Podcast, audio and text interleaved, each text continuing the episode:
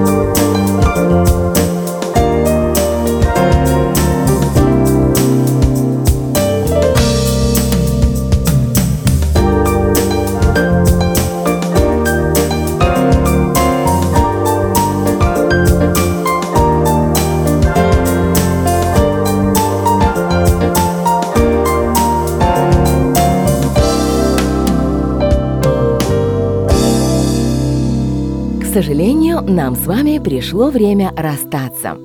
Сегодня в программе звучала потрясающая музыка австралийского композитора Рода Беста. Редактор программы Виктория Шин.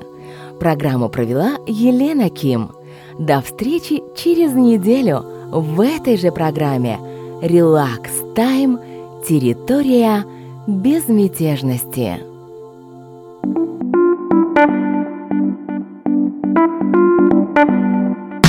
Достали проблемы? Завал на работе? Расслабься!